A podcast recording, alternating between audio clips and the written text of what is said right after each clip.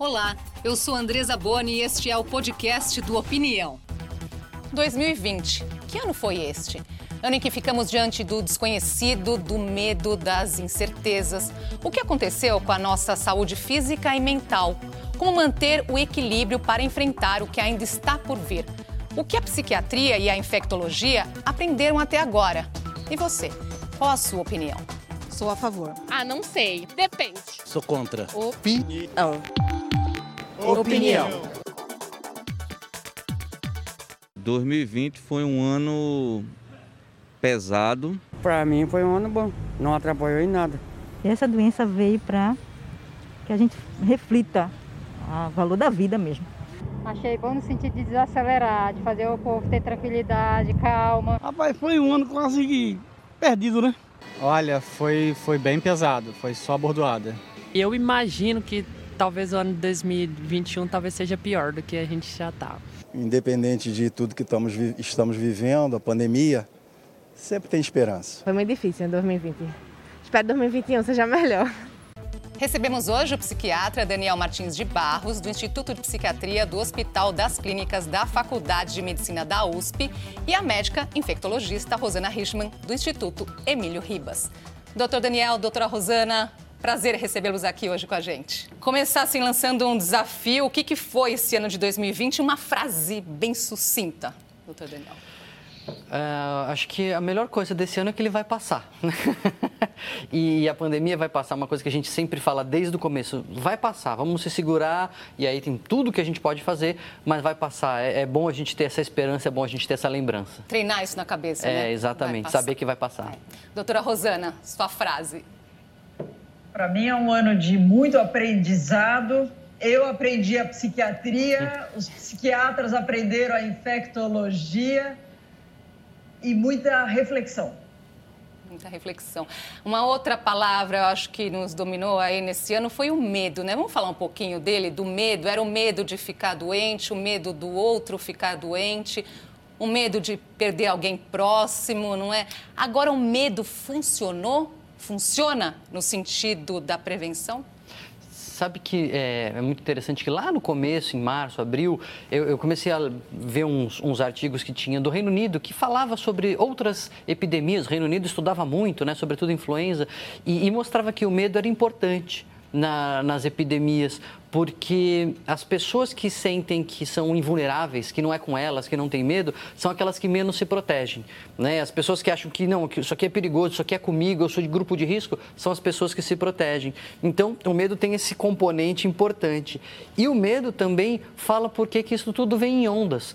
É, talvez tenha uma explicação mais é, da infectologia, mas tem um, uma, um componente de comportamento, porque no começo o risco nem é tão grande que a coisa está começando e todo mundo tem muito muito medo, porque é novidade. E aí depois, quando o vírus está lá em cima e está muita gente pegando, a gente já meio que se acostumou e a percepção de risco cai. E aí as pessoas baixam a guarda e volta a subir. Então, esse comportamento cíclico em ondas que a gente está vendo na, na Covid-19, ele existe em, em várias epidemias justamente porque esse medo oscila, né? Doutora Rosana. É, eu acho que a palavra medo é o que mais a gente teve em 2020 por causa do desconhecido. Nós não sabíamos exatamente quem era o nosso adversário, o que, que nós íamos enfrentar o ano inteiro. Então, isso gera muito medo e, como o Daniel falou, isso é fundamental, porque a hora que você banaliza a, a, as medidas, você começa a ouvir o número de mortos toda noite e acha que é normal ter 300, 400, 500 mortes em 24 horas é um absurdo. Então, você precisa deste medo para exatamente manter alerta o tempo todo as medidas básicas que a gente vem falando o tempo todo. Só que, André, sabe o que é interessante? Só porque às vezes a pessoa fala assim, ah, então eu preciso andar amedrontado, preciso andar assustado. Na verdade, é um paradoxo, assim, uma contradição que você precisa do medo para ficar tranquilo.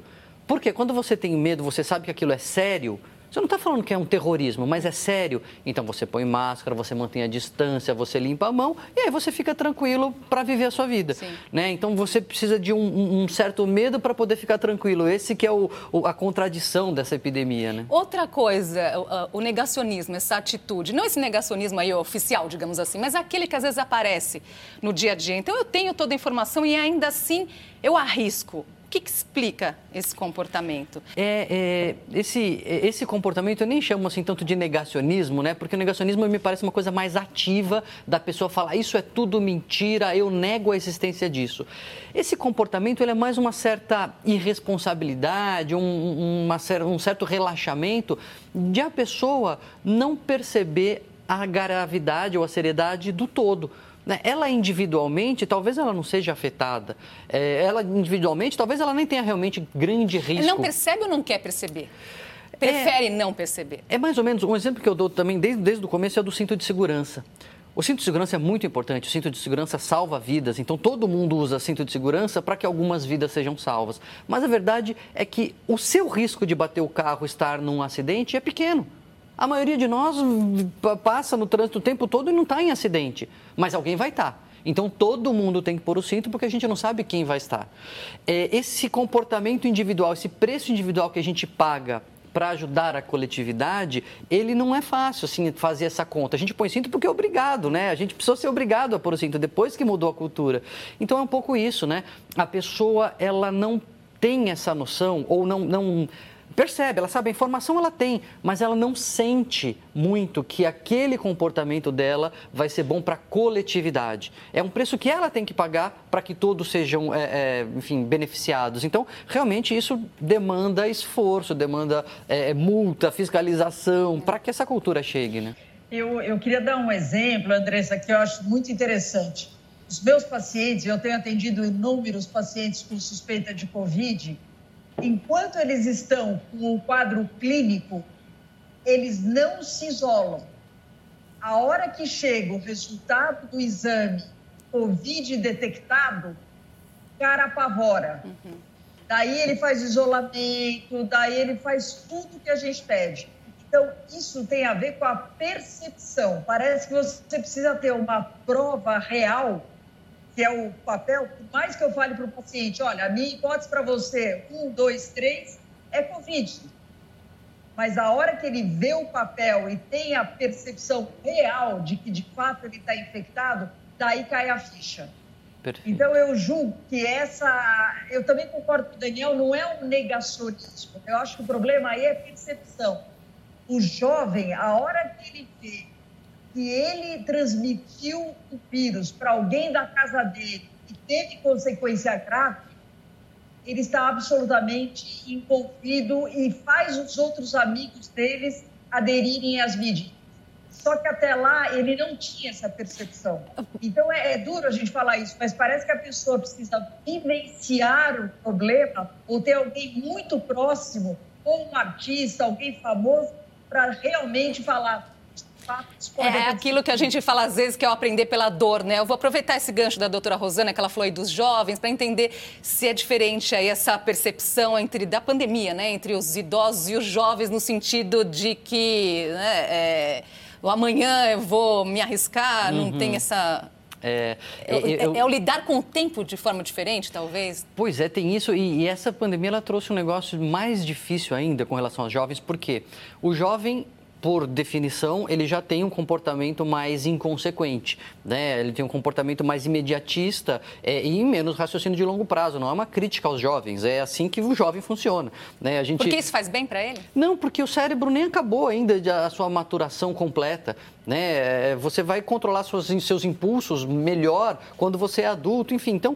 tem isso, né? Eu até brinco que a gente reclama que os filhos não, que os filhos são impulsivos, mas se não fosse um pouco de impulsividade, talvez os filhos nem nascessem, né? A gente também é, tem filhos muitas vezes de forma impulsiva, mas tem isso de ser um comportamento geral do jovem, imediatista, menos de longo prazo, mais de curto prazo, e tem nesta pandemia um, um, fator de realidade, que com o jovem realmente é menos grave.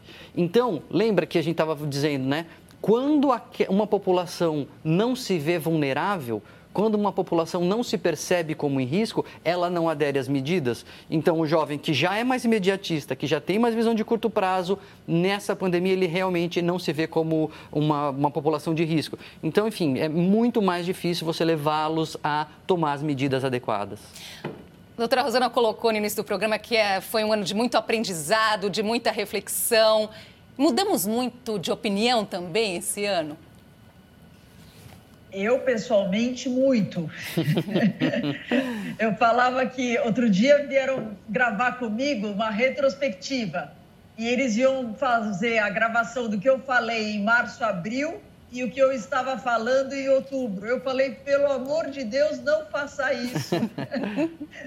Porque nós aprendemos muito, a gente não tinha noção do ano que a gente ia viver, com todos os legados positivos e negativos que nós vivemos esse ano. Então, assim, eu, isso eu falava desde o início, Andressa. Qualquer pessoa que falar com muita segurança alguma coisa sobre essa pandemia, não acredite, porque a gente não sabe de fato o que vai acontecer. E à medida que as coisas começaram a clarear, a ciência começou a responder, a gente conseguiu entender melhor a forma e onde a gente devia de fato colocar nossas fichas, o nosso tempo em termos de ensinar, em termos de prevenção. Então, esse aprendizado, seja na ciência, desenvolvimento recorde de vacinas, o que normalmente acontece em 10 anos, nós fizemos em 10 meses. Então, é muita coisa e imagino que cada um de nós tem uma história para contar de aprendizado em 2020. Sem dúvida. Aproveitar aqui e chamar mais uma opinião da psicanalista Vera Iaconelli. Com relação à pós-pandemia, eu diria três coisas. Primeiro que cada sujeito enfrentou a partir dos seus recursos pessoais, da sua história pregressa, da forma como normalmente lida com situações de perda e estresse. Então, alguns somatizaram, alguns eh, deprimiram, alguns enfrentaram com muita força. Então, tem diferenças individuais aí em jogo. A segunda é que duas pessoas não viveram a mesma pandemia. Algumas pessoas perderam entes queridos, outras perderam trabalho, outras viram sua própria vida ameaçada. Então, a gente tem aí experiências distintas entre os cidadãos. Mas se tem uma terceira coisa que eu acho que é importante a gente lembrar, é que o, o pós-pandemia vai ficar marcado pelo reconhecimento de que existem coisas que os cidadãos têm que fazer juntos, enquanto um grupo que, se não se ajudar mutuamente, todos perdem. Eu acho que a pandemia politizou de uma certa forma o cidadão brasileiro, não no sentido do partido, mas no sentido do reconhecimento da função de cada um dentro de uma sociedade. A Vera colocou aí, todos perdem se não agirem juntos. Doutor Daniel falou um pouquinho disso, eu uhum. quero falar um pouquinho mais da questão desse sentimento de coletividade. O que, que é preciso fazer para as pessoas entenderem isso de fato? Ah, as pessoas já entenderam. Na verdade, todo mundo sabe, não, não falta informação. Às vezes a gente fica meio desesperado, né? que mais eu preciso falar para você entender? As pessoas já entenderam. Só que é, não é fácil agir dessa maneira. E eu não estou aqui desculpando as pessoas, mas estou querendo entender o fenômeno. Né? É, é como na falta d'água. Né? Quando a gente passa por seca é, é, na, nas cidades, o que, que acontece? A pessoa economizar água é um preço grande que ela paga sozinha, quer dizer, todo mundo tem que pagar, mas que ela percebe que ela está pagando, para que todo mundo seja beneficiado. Porque ela pensa assim, mas se só eu não economizar água, não vai faltar, tem grandes reservatórios, só que todo mundo pensa assim e aí acaba faltando água. Né? Então, é, a gente precisa entender que tem situações em que o preço que a gente paga é alto e o benefício que a gente tem não é individual, o benefício é coletivo. O preço a gente paga pessoalmente e o benefício é para todos. É, é, que essas situações não são naturais, assim. Essas situações precisam de uma, de uma força, de, de coerção para levar as pessoas a fazerem isso. É, precisa de fiscalização, precisa de multa, precisa de é, levar a uma mudança de cultura. Todo mundo já sabe, mas por que, que a gente não age?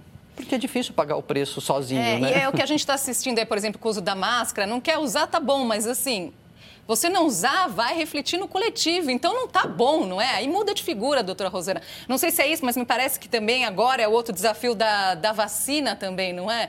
A minha atitude também vai refletir Sim. no outro. Não, sem dúvida. Eu acho que é uma, uma série de. Não adianta eu ter vacina sem vacinação.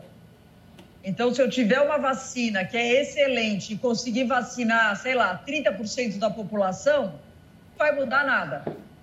Ou seja, o vírus vai continuar circulando, vai continuar causando morte, etc.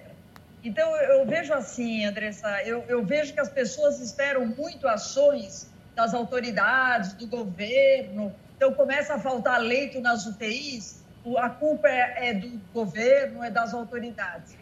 Mas não é isso. Porque não há, não, não há esquema e, e estrutura de saúde pública que consiga enfrentar uma pandemia. Então, cada um de nós tem que fazer o seu papel, sim. E esse papel influencia demais na vida do outro. Então, a gente tem falado, é, o que o Daniel falou, eu me sinto assim, às vezes a gente fala alguma coisa e parece que as pessoas não estão ouvindo. Eu, eu, eu, eu falo, pô, não sei mais como falar para as pessoas entenderem que hoje nós estamos com praticamente 100% dos leitos de terapia intensiva ocupados no Instituto de Infectologia Emílio Ribas, que é o hospital referência. Não dá para a gente criar leitos novos da, leite, da, da noite para o dia. Então, ou de fato a gente entende que não adianta só esperar os governantes, claro que é importante, mas não é só isso.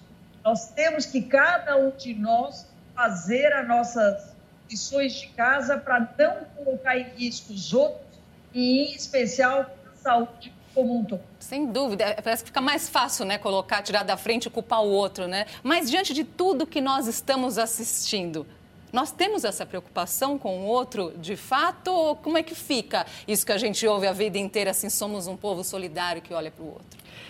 É, a gente é, assim, um povo que tem solidariedade mas não dá para generalizar, falar assim, todo brasileiro é solidário ou o brasileiro é solidário como um todo, né?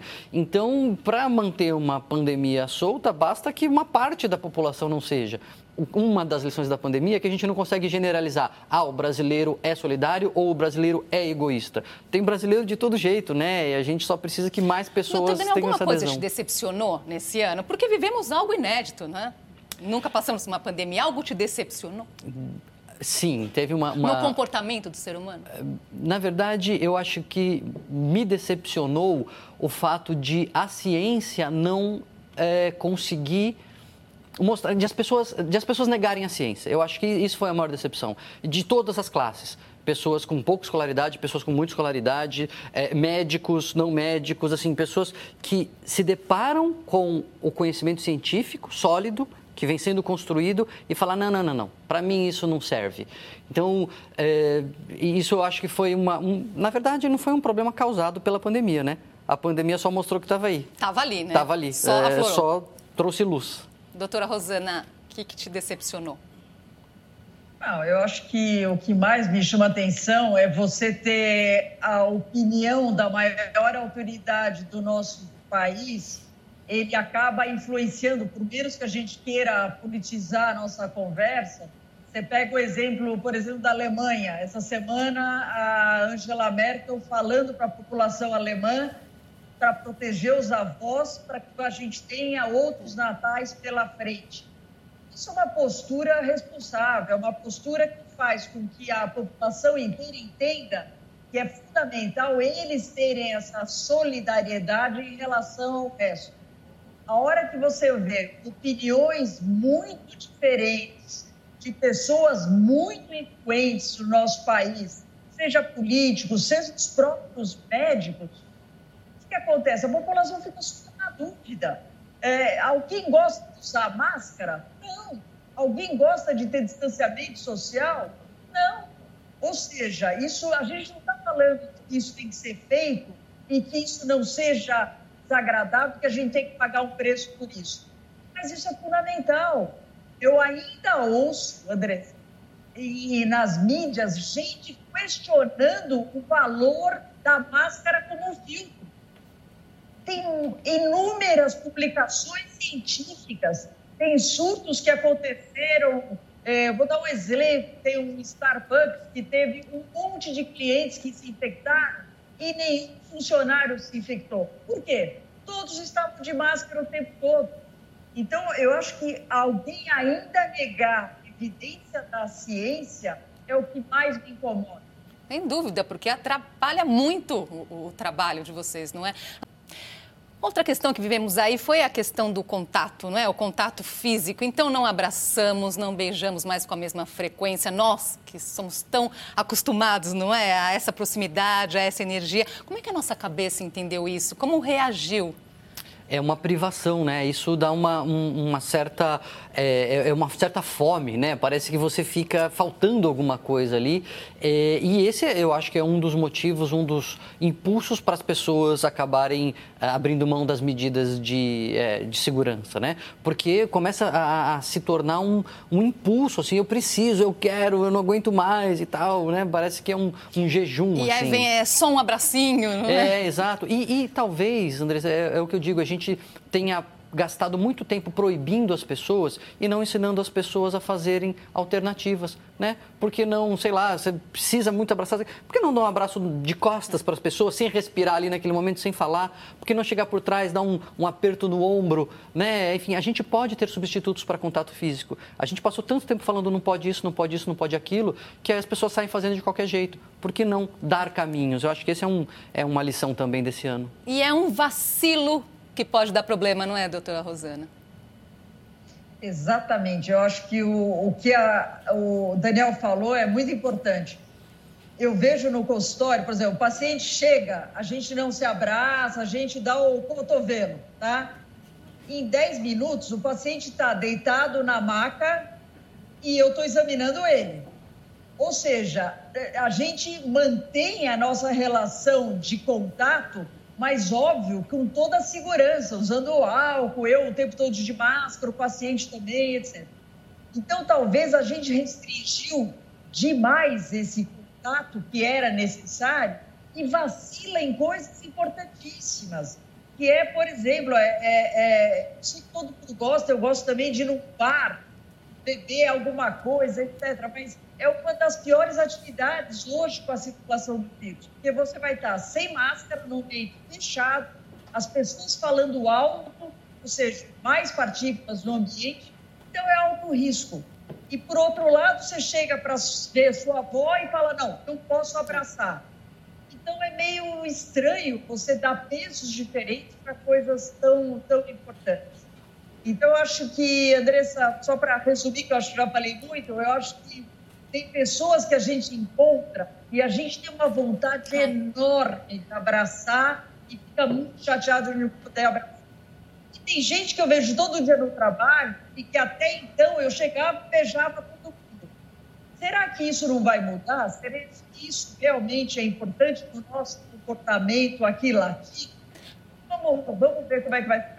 Vamos passar agora então a bola para o doutor Daniel. Como é que isso é tão importante? A doutora Rosana trouxe uma coisa interessante, né? Tem gente que sente falta e outras que dava, né? Aquele beijo que parecia que era uma... É um costume, parece pro forma até. Não uhum. sei, doutor Daniel, o que uhum. dizer nesse sentido? A gente tem ouvido muito esse termo novo, normal, não é? Uhum. é eu, eu acho que talvez alguns hábitos culturais vão mudar. Né? Talvez a gente não se cumprimente mais com um beijinho. Talvez é, no, no, na festa de aniversário a criança não possa mais soprar nas velhinhas lá espalhando perdigotos para todo lado. Mas a gente não vai abrir mão e a gente não vai deixar de precisar do contato físico. Então eu acho que é isso, né? Alternativas. Porque a, o avô e o neto, essa foi o maior drama desse ano, o avô e o neto. Mas por que, que a avó não pode pegar o neto de costas e dar um beijinho no cucuruto dele? Né? Uma coisa rápida, a avó dando um beijo no neto. Quer dizer, é, é, a gente precisa encontrar formas de deixar as pessoas seguras, porque é séria, a pandemia é séria, as mortes acontecem, mas que mantenham a vida. O vírus não pode nos privar da nossa humanidade. Das nossas relações. Das né? nossas relações. Então, encontrar esses caminhos, encontrar esses meios, e existem meios seguros para fazer isso, eu acho que é importante também. Pensando um pouquinho agora no pós, porque agora todas as esperanças, não é, doutora Rosana, voltadas aí para vacina. Acho que muita gente pensa, ah, então vai chegar a vacina, uau, passou tudo, é bem assim. O que esperar depois que a vacina chegar? Andressa, vamos ver os, o que nós aprendemos com as outras pandemias. Primeiro, nenhuma humanidade acabou por causa de uma pandemia. Então, a pandemia vai passar. Isso faz parte da nossa história e as vacinas sempre tiveram um papel fundamental para acabar as pandemias. Só que não é um milagre. Então, nós temos um tempo entre você vacinar as pessoas, elas se tornarem imunes e ter um número suficiente de pessoas vacinadas para você ter a tal da imunidade coletiva e tentar voltar ao normal. Quanto, que tempo é esse? Ser... Então, é, é difícil falar isso, né? A gente está imaginando que esse primeiro semestre de 2021 a gente consiga, de fato, vacinar as, as prioridades maiores. Está chegando ao final a nossa conversa. Infelizmente, daria para ir longe aqui com vocês dois hoje. Algo que o senhor gostaria de deixar aqui para quem está nos assistindo, doutor Daniel? Eu gosto sempre de frisar, vai passar. É, vamos manter a esperança, precisamos fazer o que precisa ser feito hoje, mas no futuro, no final das contas, a gente vai ganhar, vai passar. É a resiliência que a gente tem ouvido tanto também? É, a, a esperança é importante para a resiliência, né? A certeza de que isso vai passar. Então a gente não é que vai passar amanhã, então a gente precisa trabalhar no hoje, mas uma hora vai passar. Então isso nos mantém fortes para continuar pedalando aí, caminhando. Vai passar e tomar cuidado porque nós queremos estar todos aqui juntos, na é verdade. Todos bem, exatamente. Doutora Rosana. É, da mesma maneira, eu acho que a, o mais importante, eu sempre sou muito otimista e agora eu estou mais otimista ainda com a chegada real da possibilidade das vacinas, mas nós temos que ter responsabilidade, o tempo todo para exatamente eu poder estar em breve aí do seu lado, te dar aquele abraço que eu quero e tentar voltar a uma vida que a gente teve, mas com muito aprendizado e que isso fique para sempre. Sem dúvida. E assim, eu deixo aqui é, todo o meu orgulho por vocês, o trabalho tão importante que vocês sempre fizeram e esse ano, então, de uma forma tão excepcional. Obrigada por tudo. Obrigada, gente. Doutora Rosana. Doutor Daniel. Obrigada. Obrigado. Até uma próxima. Até. Até uma próxima aqui com a gente, não é? Todos aqui, mais próximos. Isso aí. E a opinião fica por aqui. Nossos programas estão no YouTube. Faça sua inscrição em nosso canal. Você também pode acompanhar o podcast da Opinião nas principais plataformas de áudio. Obrigada pela sua companhia. Até a próxima.